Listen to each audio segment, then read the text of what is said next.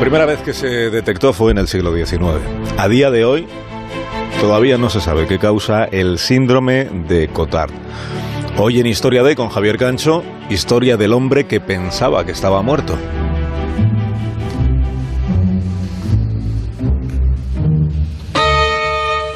El señor Z padecía el síndrome de Cotard, también conocido como delirio nihilista. Ese síndrome es una extraña enfermedad mental. Quienes la padecen piensan que están muertos, que no existen o que sus órganos están descomponiendo.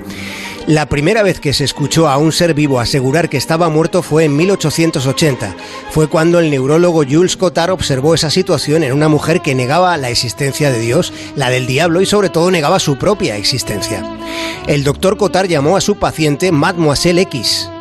Desde entonces se ha avanzado de poco a muy poco en la investigación de esta enfermedad, sobre la que hay escasa literatura científica. Se le pregunta al paciente, ¿realmente crees que estás muerto?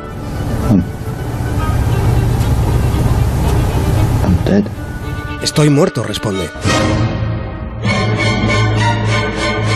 Es una enfermedad que ni siquiera podemos imaginar porque aunque estemos llenos de dudas, aunque no estemos seguros de casi nada, al menos sabemos que existimos. Ya lo dijo Descartes, pienso, luego existo. Sin embargo, hay casos donde la naturaleza humana todavía a estas alturas es capaz de mostrarse sorprendente.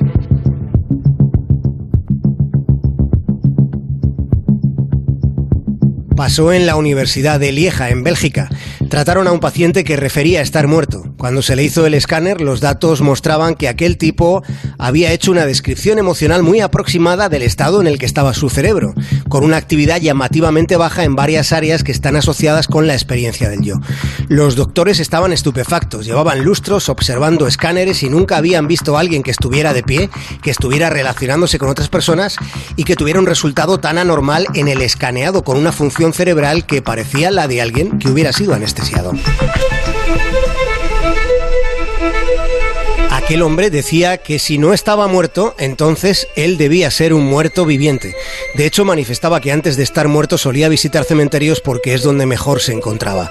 Pero más allá de esa propensión melodramática, lo que los neurólogos tenían delante era una anomalía visible en la parte del cerebro que alberga nuestra habilidad para recordar el pasado y para proyectarnos al futuro algo estaba pasando en la región del cerebro de aquel paciente donde reside esa experiencia del yo, donde se activan las percepciones sobre nosotros mismos y sobre los demás y de donde parten las decisiones morales. Esa baja frecuencia en esa parte de su cerebro de algún modo confirmaba que en un sentido simbólico sí que estaba muerto.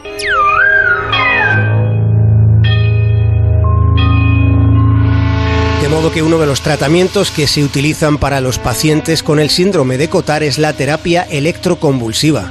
Se les desencadenan intencionadamente convulsiones controladas.